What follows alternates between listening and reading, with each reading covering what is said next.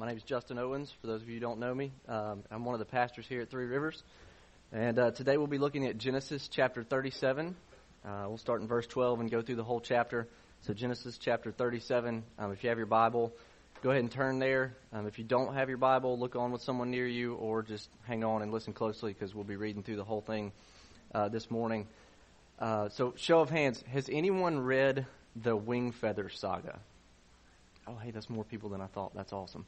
Um, so I just read that. For those of you who did not raise your hand, uh, reading assignment, you need to read the Wingfeather Saga by Andrew Peterson. Uh, it is a rich uh, series of four books, uh, great gospel imagery throughout, and um, I, I bring that up just to illustrate a point. We learn a lot through stories, right? Sometimes we catch things, things stick in our heart uh, as we look at stories and different things, and so there uh, in that in that, I wanted to call it a trilogy, but it's not a trilogy. In that saga, the Wingfeather Saga, um, it ties into our passage today. At the end of it, you see that this child who was supposed to be the king, didn't know he was going to be king, finds out through the saga that he was meant to be the king. He makes this mistake that he thinks just has ruined him for the rest of his life, and he'll never amount to what he was supposed to be. But it's actually through that mistake that the Maker works to bring about the redemption of many people who were outcast and fallen and lost and counted as less than. And it's through the supposed mistake of this little boy that redemption is brought about and restoration is brought about for an entire group of people that just takes you by total surprise by the end of the book. So in that series, you see the Maker's good hand, even when he's not speaking, through being in control of everything.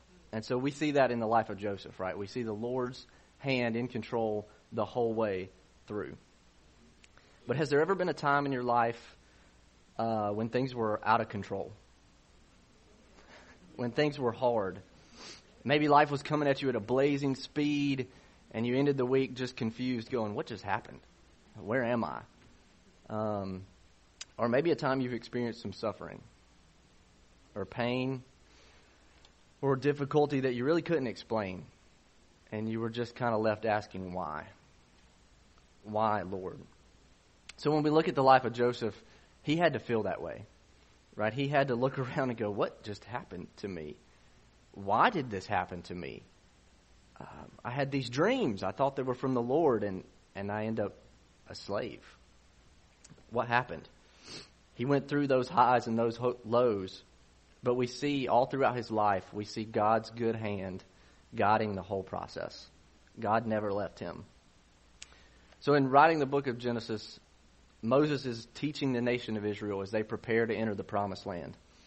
So, these people would be able to connect the dots of Joseph's story to their own. They were slaves, they had just been redeemed by the mighty hand of God. The story of Joseph tells them how they got to Egypt which they probably wondered before they heard about it why did we end up here? How did we end up as slaves? Why did God let us get in this situation? But they see that it was actually God's purpose and God's plan for redemption for their family for them to end up in Egypt. So they could have connected those dots and um, looked back on their own life. Joseph's statement in Genesis chapter 50, verse 20, had to ring true in their ears as they looked back on the Exodus. And that verse is a banner over the life of Joseph. Genesis 50:20 says, "As for you, you meant evil against me, but God meant it for good, to bring about that many people should be kept alive as they are today." This passage in chapter 37 is the incident, the incident that Joseph is referring to in 50:20 when he speaks of what his brothers meant for evil. This is the event they meant evil toward him, selling him as a slave and yet God intended it for Joseph's good and for the redemption of many people. Ultimately, this act of rebellion by the brothers is used to save their lives. Talk about a twist, right? This act of rebellion is used to save their lives. They are saved from a future famine because of Joseph and where he ends up through their wrongdoing. Joseph becomes the man that he is in the place that he is because of his suffering and through his suffering. Now, that may feel a little uncomfortable for us. It's a little uncomfortable for me. But the truth is, what they intended for evil, what they meant for evil and for bad, God intended for good. God intended that for Joseph's good and for the good of many people. Paul may have had this incident in mind when he was writing to the church in Rome in Romans chapter 8, 28 that we love to quote. And you know, for those who love God, all things work together for good for those who are called according to his purpose. Right? Paul may have had this very incident in mind that God is going to work this whole thing together for good.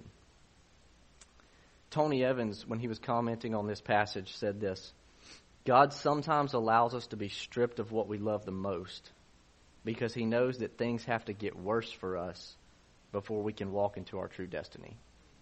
Let me say that again. God sometimes has to allow us to be stripped of what we love the most because he knows that things have to get worse for us before we can walk into our true destiny. So that's a little uncomfortable, but that's the reality when we look at when we look at how the Lord works in our lives. So how do we how do we come to this passage? What what lens do we use? What framework do we put around this? How do we how do we connect the dots? So here's the gospel connection that we're going to use as an outline to walk through this passage. The beloved son, Joseph, is sent by his father to search for his brothers. He searches for them and finds them. He's despised and rejected by them. And in a sense, he's killed by them. And then later, they experience redemption through him. Do you see Jesus in that? Are you making those connections? This points us to what is to come. Right? For us, we're on the other side of the cross.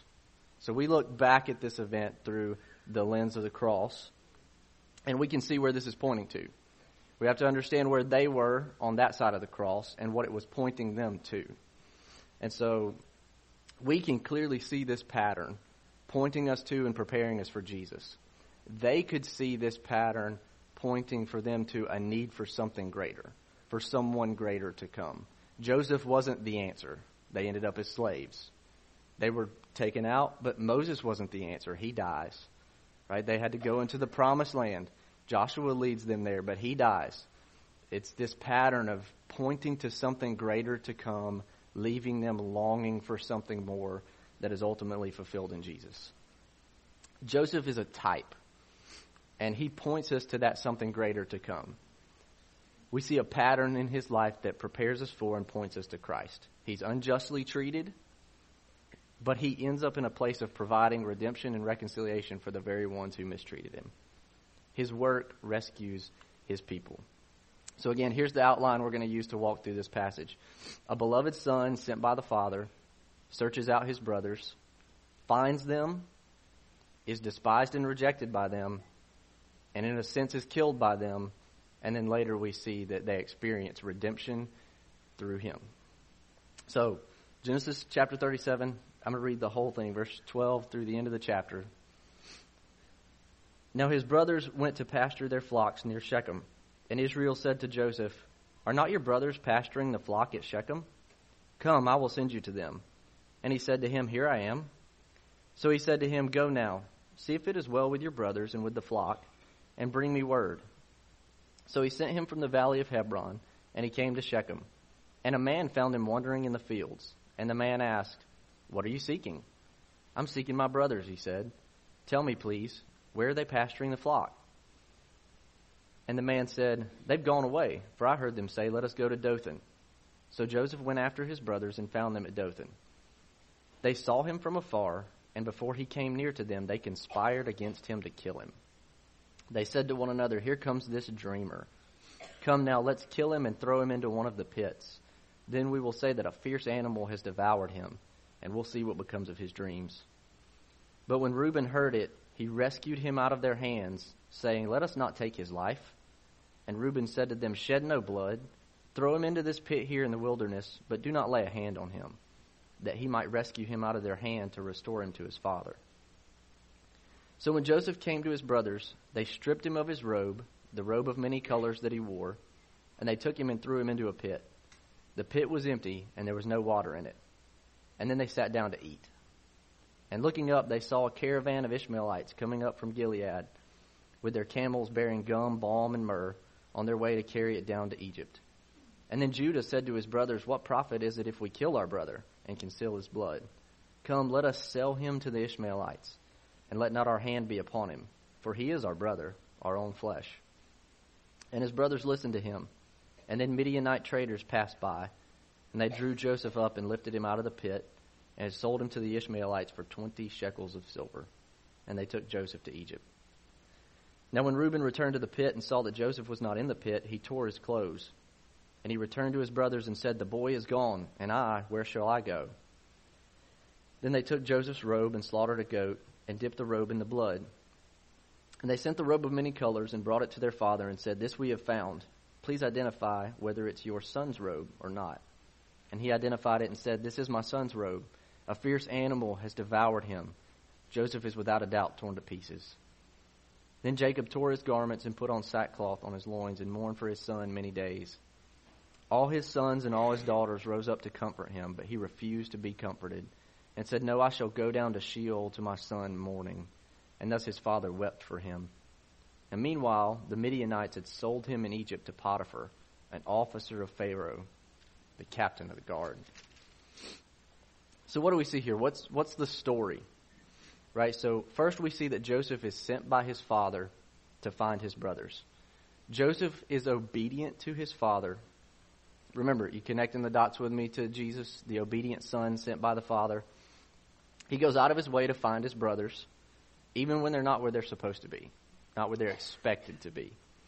Dothan was approximately 14 miles away from where he anticipated finding them. Now remember, he couldn't just hop in a car and drive and be there in 15 minutes. So it wasn't like, hey, they're not here. Let me go check over here, kind of circle around and find them. He had to walk he had to be diligent to search them out. He could have very easily turned back and said, Dad, they weren't where they were supposed to be. I don't know where they are. We'll just have to wait for them to show up. And instead, he's faithful to his task. He seeks them out and he finds them. Now, think on the life of Jesus, right? Jesus comes and he seeks us out. We're not the ones who seek him out. He is sent by the Father to seek us out.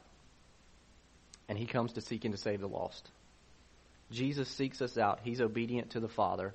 And so we see that Joseph seeks out his brothers in obedience to his father. Next, we see that his brothers despise and reject him. They conspire against him to kill him. The tension between the brothers was so bad that the mere sight of Joseph brings on thoughts of murder. That's a pretty intense hatred. That's not just, I'm mad at my brother and we're going to get in a little scuffle and move on. This was like, I see him coming down the road. I'm ready to end it. We see the consequences of Jacob's sins and the failure to follow God's pattern for a family. Jacob had multiple wives. He showed extreme favoritism to the wives and to their children, and it leads to immense discord in this family. Tension already building up between the brothers through a lifelong pattern of favoritism it's no wonder that James in the New Testament warns us so, so strongly not to show favoritism in the church. This is just one instance where we see favoritism come in a very dangerous way full circle. But why were the brothers so mad at Joseph? Why were they so incensed at him? Maybe it's because the last time he was sent to check on them, he brought a bad report to their father. That's definitely part of it. Uh, that's the most recent thing that happened.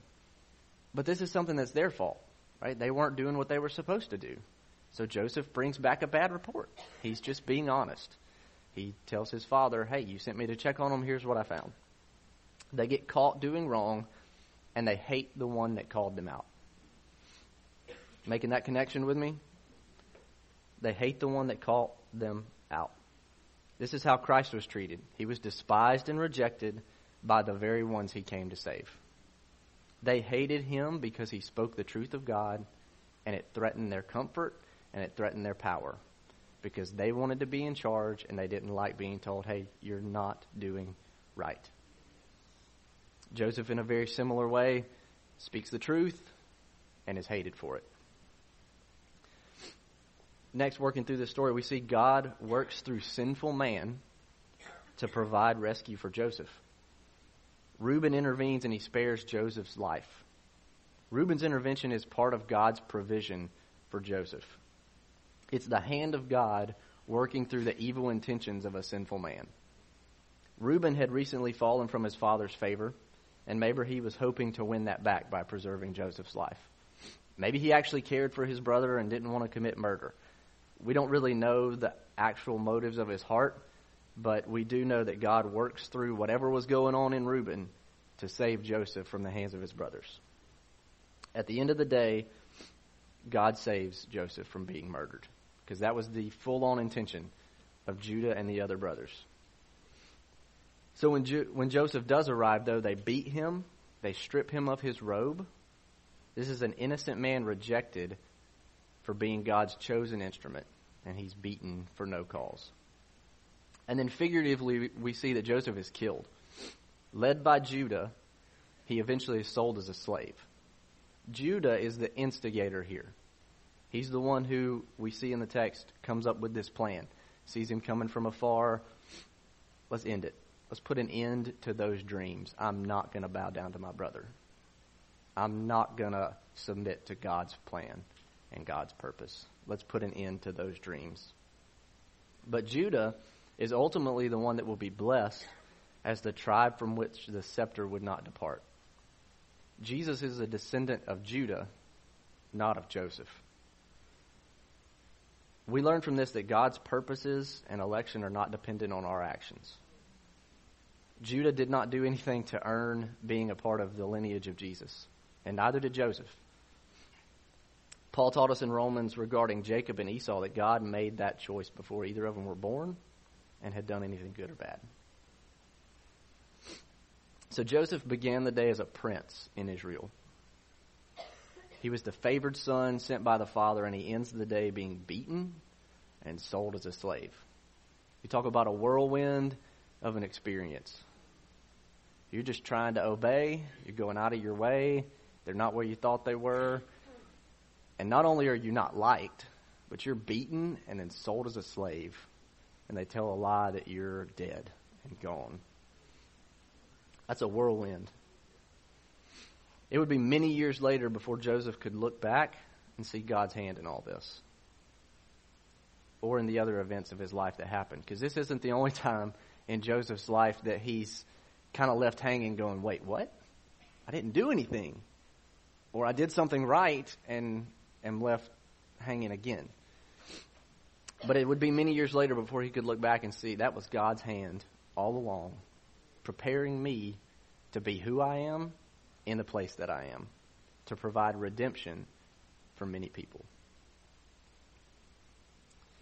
There's no indication that at any point Joseph lost his faith. There's no indication that he ever played the victim. But you know he had to feel despair. You know doubt had to strike deep in him when he's sitting in that pit crying out for mercy. He was taken by surprise, just coming to check on my brothers. Gets beat up and thrown into a pit. You know that had to raise a whole lot of questions and alarm like, what is going on? Where am I?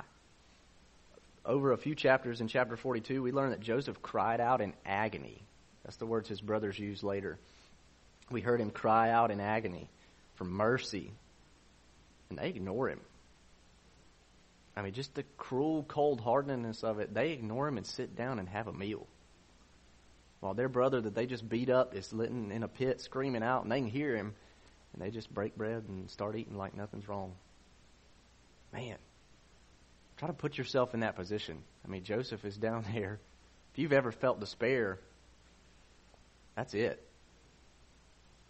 That's just cold. I mean, you can feel the cruelty and the callousness there. Imagine the fear and the hurt and the hatred that tried to grow in Joseph's heart. And yet we never see that. The, the Bible never gives us any indication that Joseph let that hatred that could have so easily grown in his heart grow in his heart. We never see him give in to that. Even though he was despised and rejected, he maintains his faith in God. And he lives in obedience to him. Joseph's faith is tested here in his rejection. Often our faith grows in times of difficulty. Again, that's uncomfortable. That's not fun. I'm not the first one standing up here raising my hand going, Give me difficulty. I want to grow my faith. Give me difficulty. But it's often through times of difficulty, times of challenges, times of suffering, when our faith grows the most. We're tested. Do we really believe what we say we believe? Do we really believe that God's good hand is in control? Even when we can't see a way out. Sometimes in those times of difficulties when we have to lean in, lean on God, and trust that even if we can't see it, He is the good shepherd. He is the King of kings who's still on the throne, and He's still in control. There's another gospel connection here.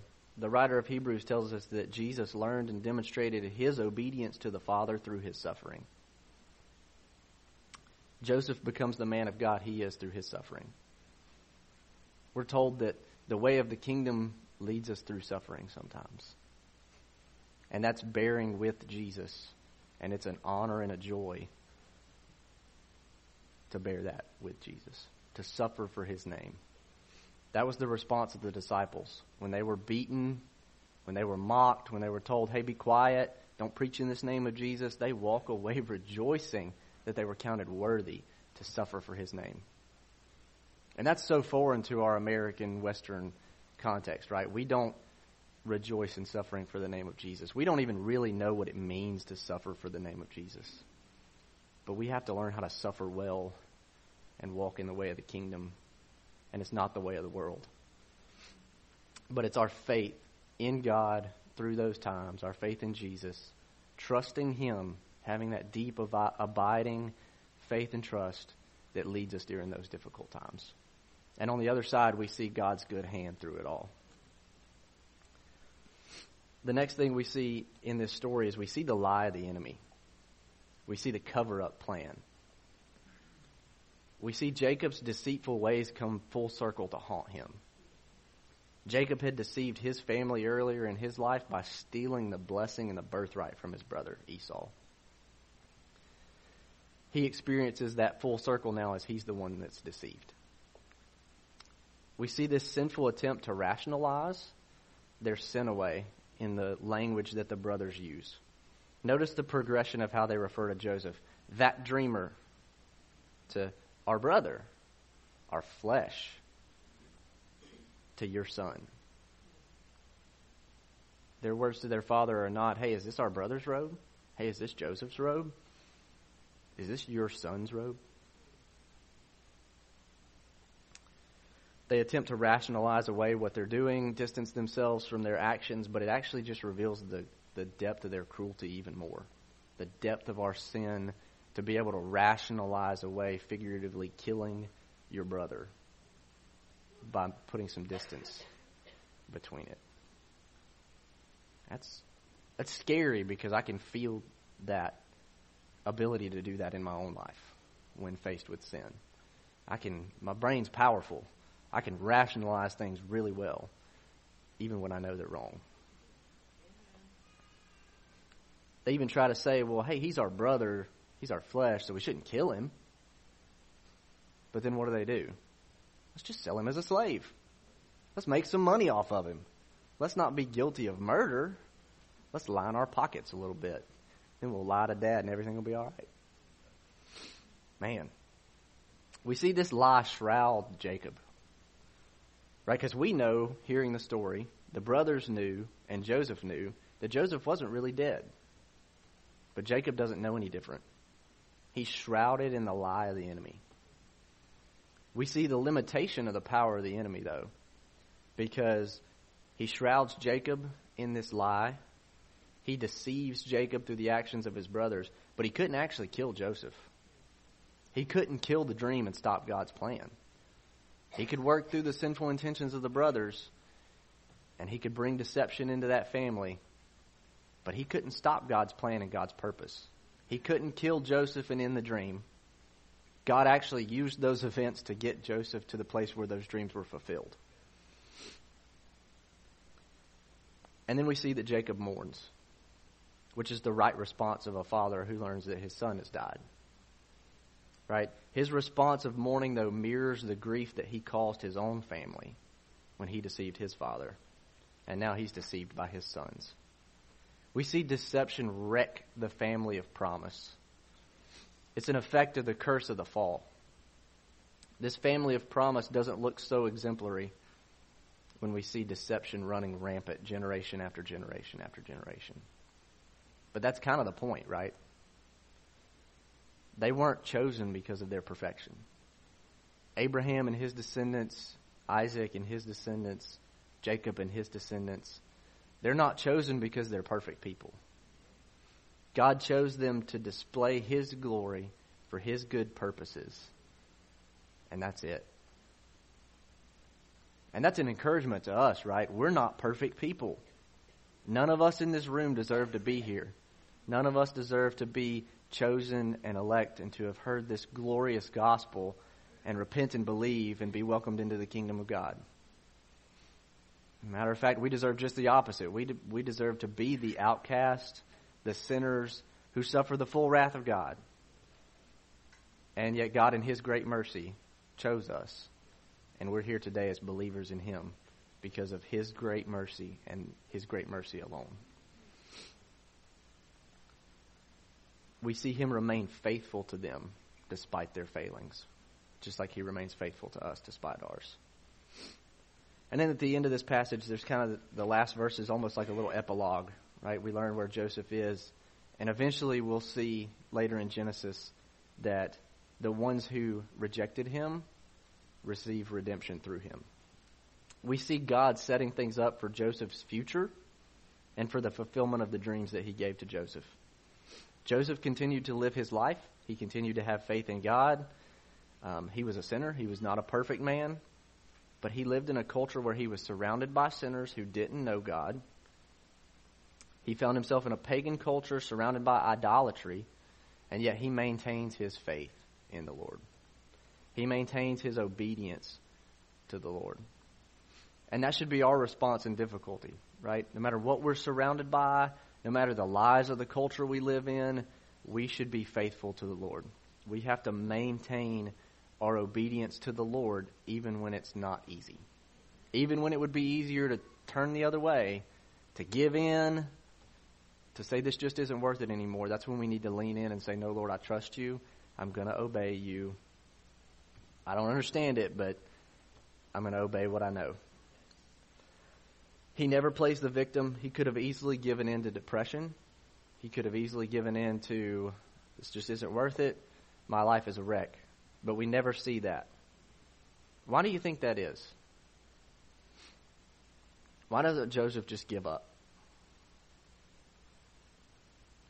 It's because he trusted the Lord. He believed God's word. He had declared that word to his family through the dreams that he had, and he actually believed that those things would come to pass. It, almost like what a radical idea, right? The Lord told me this, so I'm going to believe it. And he actually believed it.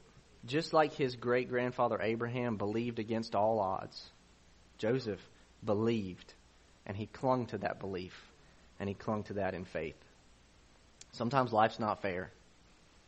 It's unjust. It's inequitable.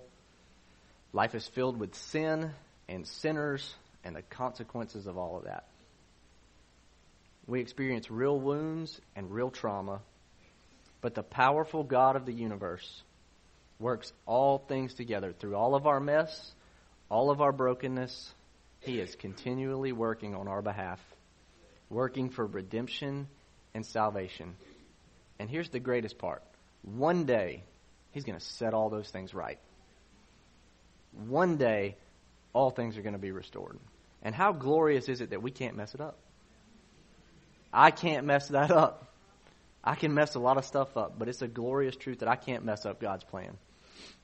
The brothers intended to squash Joseph's dreams actually end up being the agents of the dream being fulfilled. Man, only a God who never gave up control could pull that off. God uses the curse to defeat the curse. We saw earlier in Genesis, he defeats death by death, ultimately, the death of Jesus on the cross. And he uses this event in Joseph's life to redeem the very ones who do this to Joseph. None of this is reactionary by God. God's not sitting on his throne going, oh, snap, they're about to kill Joseph. How am I going to figure this one out? All right, maybe I can get Reuben to do. God's not doing that, right? God's not up there reacting to what's going on. He's not reactionary, just like the cross was not reactionary. God didn't create Adam and Eve in this perfect garden and then go, oh man, they done messed up. All right, let's figure out plan B. Um, Son, Holy Spirit, let's gather around, have a little huddle. You know, what are we going to do about this? No, it was always plan A that this perfect creation made in their image would fall. And that God would show who He is through the life, death, burial, resurrection, and ascension of Jesus, His Son. It was always plan A to redeem fallen humanity, to demonstrate His perfect love his perfect justice, his perfect mercy to those that had rebelled. The one who was offended would provide the way of redemption. Man, that's awesome. So, so what are we supposed to do with this story from Joseph's life? When we consider applications for our life, sometimes there's some things that we just need to know. Sometimes there's some things we need to believe, and sometimes there's some things we need to do. These build on one another, right? Know, believe, do. Knowing is gaining some head knowledge. It's gaining the facts. It's learning. Believing is taking those things to heart and embracing them in such a way that it leads to change or action. And then doing is the action that comes from our belief. So when we look at this narrative and how it arcs to the gospel, there's some things that we need to embrace and believe.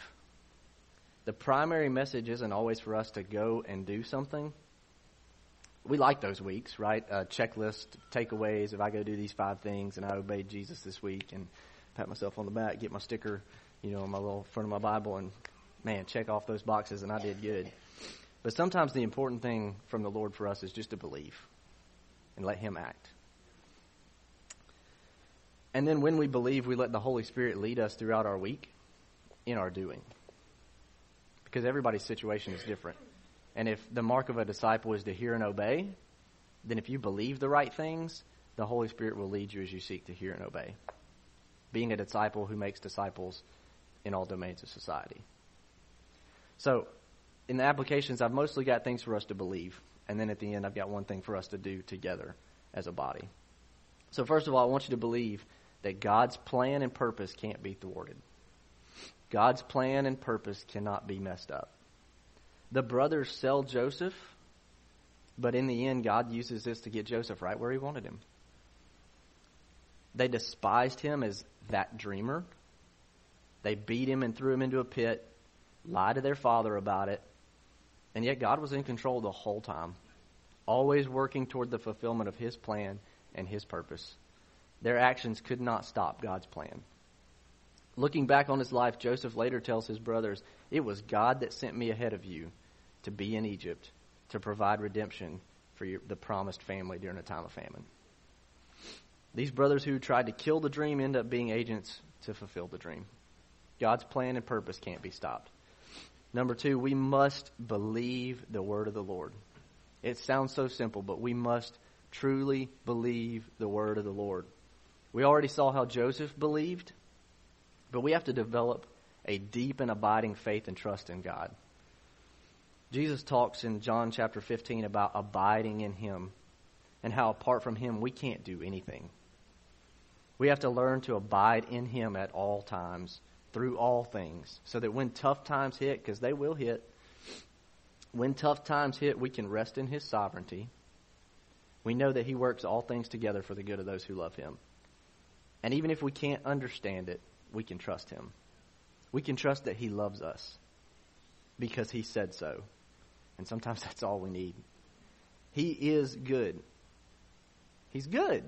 And He loves us. Oh, how He loves us.